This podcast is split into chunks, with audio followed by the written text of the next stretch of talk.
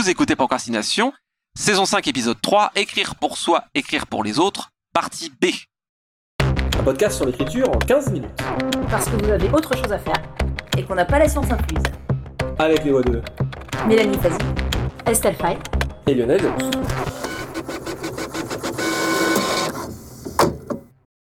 Il y a parfois, j'ai l'impression, une, une incompréhension qui fait croire que travailler le matériau de l'écriture, travailler la technique, ça ira contre la sincérité, qui serait une sorte de geste instinctif, genre glorieux et tout, quoi. Et que euh, si on vient mettre de la méchante technique là-dedans, oulala, on va perdre la sincérité. Mm.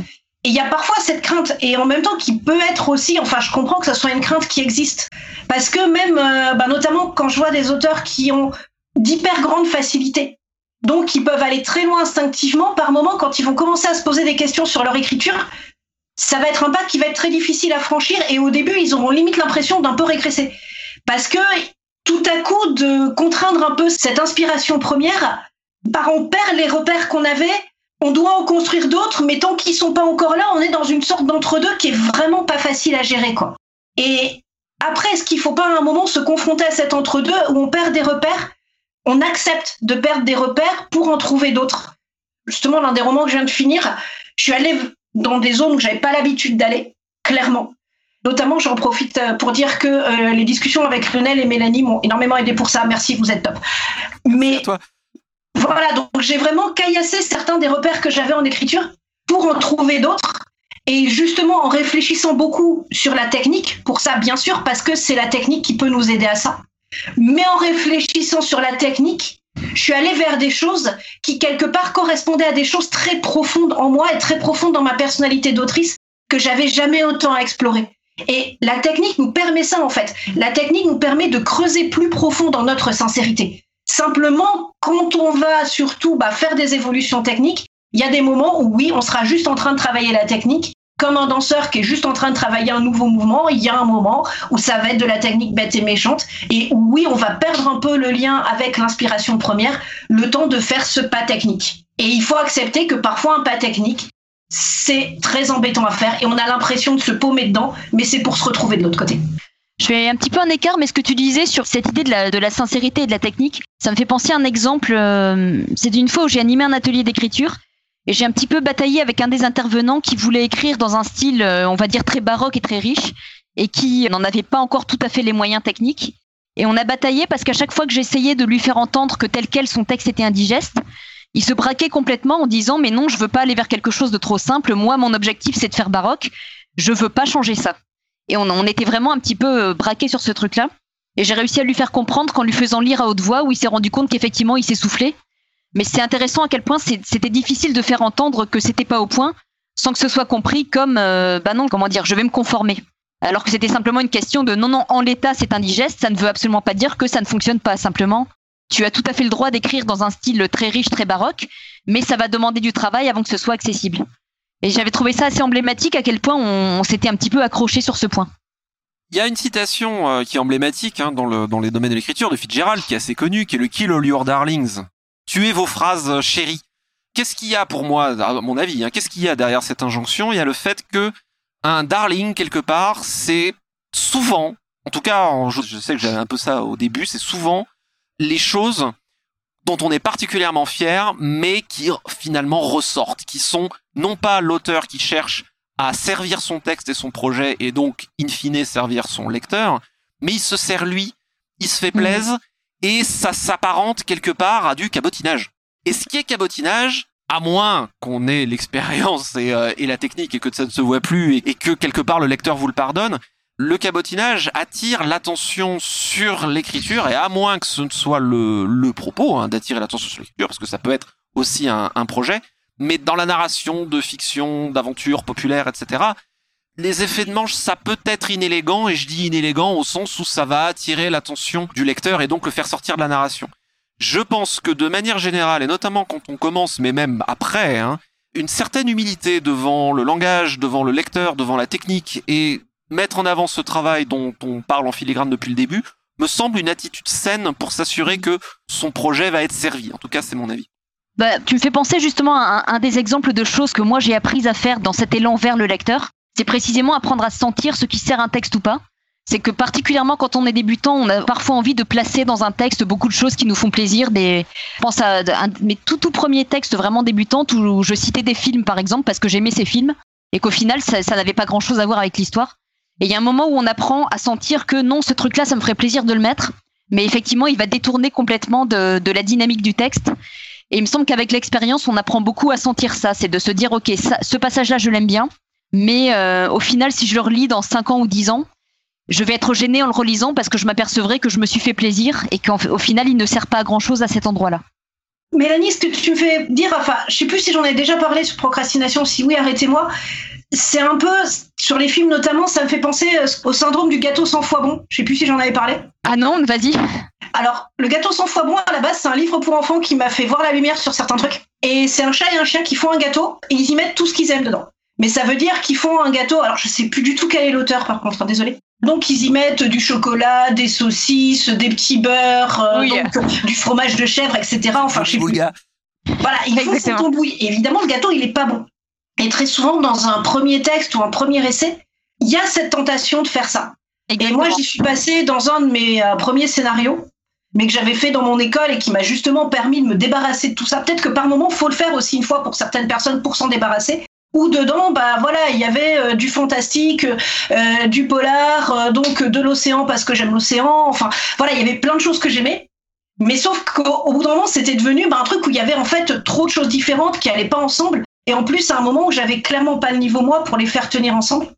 À l'inverse, toujours dans mon école, il y a un intervenant, donc Olivier Laurel en scénario, qui nous a fait partir sur un truc très classique, un sujet très classique, très simple, qui était juste des dissensions entre deux frères. Et en partant sur ce sujet-là très simple et très classique, finalement, je suis arrivée à faire quelque chose qui était bah, plus intéressant et beaucoup plus euh, donc transmissible à quelqu'un d'autre au final qu'en faisant le fameux gâteau sans foie bon avant. Mais peut-être que justement on a enfin on est beaucoup peut-être à avoir un premier texte où on a voulu mettre tout ce qu'on aimait et comme ça quelque part on s'est rendu compte que ça marchait pas et puis on peut passer à autre chose aussi. Il faut faire ces expériences. Même euh, si on te dit non, mais euh, t'es sûr, est-ce que ça va marcher Il faut essayer et se rendre compte et comprendre. parce que C'est comme ça qu'on pige. En fait, quand on essaie de réfléchir à ce truc, comment est-ce que je peux emmener mon lecteur dans mon délire? Je m'étais noté, euh, alors c'est un prisme qui ne sera pas forcément partagé par tout le monde et je m'en excuse pour ceux et celles qui ne sont pas dans, cette dans cette optique-là, mais en tout cas une de mes grilles de lecture euh, auxquelles je pensais en préparant l'épisode, c'est que faire entrer le lecteur dans son délire, c'est un peu comme une entreprise de séduction. C'est-à-dire que tu construis une relation avec ton lecteur et ta lectrice pour lui dire allez viens avec moi, tu vas voir ça va être bien. Quand le lecteur ou lectrice débarque dans ton bouquin, il ou elle te connaît pas. Tu parlais d'un exemple très baroque où parfois je vois aussi des auteurs qui disent moi j'ai envie de faire 15 pages de philosophie parce que c'est ce que j'ai envie de faire. Je me dis toujours est-ce que tu irais raconter 15 pages de philosophie au mec ou à la nana que tu viens de rencontrer il y a 30 secondes? C'est pas un truc que tu fais au premier rendez-vous. tu voilà, t'établis une relation d'abord avant de faire ça. Alors quand éventuellement t'es marié et que t'as envie de partir dans un délire de soliloquer pendant 30 minutes sur la philosophie, peut-être la personne en face, là, à ce moment-là, va te le pardonner parce qu'elle sait qui t'es et que ça va peut-être aller un peu mieux. Mais il s'agit d'établir aussi cette relation de confiance, cette relation, qu'elle soit euh, amoureuse ou, euh, ou amicale de manière générale.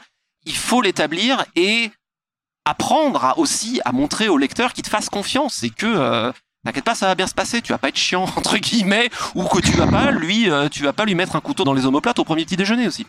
Bah, j'ai envie de répondre, sauf si c'est complètement au cœur du projet, si c'est réfléchi, euh, mûri, assumé et que ça a sa place dans ce projet-là. Mais on en revient à cette question du gâteau où les choses ne vont pas ensemble tellement il y en a. Que justement, est-ce que c'est à sa place et est-ce que ça vaut le coup d'être. euh, Je suis pas forcément d'accord sur le fait qu'il faut éviter ce genre de choses euh, au premier rendez-vous entre guillemets, mais uniquement dans certains projets où ça se justifie et où finalement l'identité de l'auteur va être d'aller vers des choses très complexes.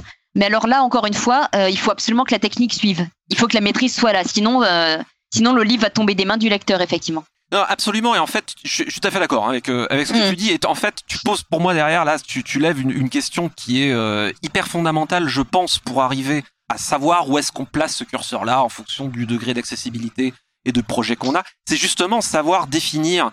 Et parfois, souvent, d'ailleurs, on ne le sait pas au moment où on entre dans un projet d'écriture. On le verra potentiellement à la correction, et c'est là où on comprendra où est-ce qu'on enlève et on déblaye les scories. C'est d'essayer d'arriver à avoir cette clarté, et ça arrive avec l'expérience. Quel est mon projet en fait? Qu'est-ce que j'essaye de faire? Qu'est-ce que j'essaye de servir? Et arriver à définir un peu mieux ça te permet de te dire qu'est-ce qu'il faut travailler, qu'est-ce qui sert la chose ou qu'est-ce qui ne le sert pas, et là où ça a pu manquer aussi. Quelque part, quand on arrive à cette question de se dire comment est-ce que je voudrais que mon lecteur ou que mon éditeur comprenne mon projet, ça commence certainement parce que l'auteur le comprenne lui-même. Et ensuite, il ou elle puisse arriver à l'exécution qui va permettre de le servir. Mais je trouve qu'en fait, avec l'expérience, ça apparaît de plus en plus à la relecture. Et euh, plus on fait de relecture d'un texte et plus on prend de recul. Et je m'aperçois qu'à chaque nouvelle relecture, je vais m'arrêter sur un passage en disant non, ça c'est de trop, ou alors ça, ça sent trop l'auteur qui veut placer un truc, mais c'est pas à sa place. J'ai complètement la même expérience que toi. Deux petites choses. Disons, je m'aperçois, oui, qu'en tout cas, plus j'avance aussi et plus je trouve dans le retravail, pas forcément la relecture, mais c'est vraiment quand je retravaille aussi que je trouve l'identité de mes projets. Et euh, en en discutant aussi beaucoup avec des gens autour de moi, ça m'aide beaucoup de discuter de mon travail en cours et de revenir sur ce que j'ai déjà écrit pour trouver l'identité de mes projets. Après, sur euh, les ateliers d'écriture, j'ai une expérience qui est un peu complémentaire, je pense, de celle de Mélanie. C'est que moi, ce que j'ai beaucoup vu, donc chez des jeunes auteurs ou aussi en animant des ateliers d'écriture, c'est à l'inverse des jeunes auteurs ou des participants qui vont s'auto-censurer très en amont en n'osant pas faire des choses qu'ils pensent inaccessibles ou qui pensent pas bien ou qui pensent euh, voilà. Donc quand même de dire aussi que si ils peuvent aller dans certaines directions et de leur apporter des exemples d'auteurs qui sont allés dans des directions un peu semblables, pas pour dire vous allez tout de suite arriver à faire ça, mais que voilà, ça rejoint ce que disait Lionel tout à l'heure. Par moment, j'ai l'impression en tout cas, l'identité de base d'un projet, ça peut être quelque chose qui est plus étrange ou plus bizarre que ce à quoi on est peut-être habitué. Et ça aussi, il faut arriver à le reconnaître. Et donc, de se dire aussi que aller vers le lecteur, pour moi, je serais plus, par rapport à l'image conceptuelle, dans l'idée d'une main tendue. Plutôt que de dire au lecteur de venir dans mon monde, c'est plutôt moi qui vais dire au lecteur, tiens, je te, je te donne ça et fais-en ce que tu veux. Et par moment, ce qu'on va donner, ça va être quelque chose de bizarre, d'étrange, de complètement caillassé ou décrit dans une voix qui n'est pas les voix qu'on a l'habitude d'entendre. Mais arriver à reconnaître aussi que ça, c'est la base du projet et que c'est ça le truc qu'on va privilégier avant tout c'est aussi intéressant par moment. Voilà, je sais pas si j'étais hyper clair. Complètement. complètement. Et juste parce que c'est un truc qui m'apparaît notamment quand sur toutes les questions qui circulent sur l'écriture, je trouve qu'une manière d'arriver à avoir un peu de recul et un peu de hauteur sur les questions d'écriture de manière générale, c'est d'essayer de les transposer par exemple à la musique. Personne ne s'attend à prendre une guitare au coin du feu pour la première fois de sa vie et plaquer un solo de jazz. Ça s'apprend. Et d'ailleurs, si on parle du jazz, il faut beaucoup de travail pour arriver à être spontané comme ça. Donc, il y a cette part d'apprentissage personnel. Hein. Je parle pas d'aller euh, lire 15 000 bouquins techniques et aller faire 12 euh, 000 ateliers d'écriture, pas du tout. Juste ne serait-ce qu'en faire et lire pour arriver à affiner son jugement esthétique me paraît fondamental dans le trajet de l'auteur et, c'est normal. Il y a un apprentissage dans cet art-là comme il y en a dans tous. Alors parfois il y a des gens qui sont géniaux, mais comme on l'a dit déjà par le passé, euh, c'est toujours prudent de ne pas considérer qu'on l'est de base.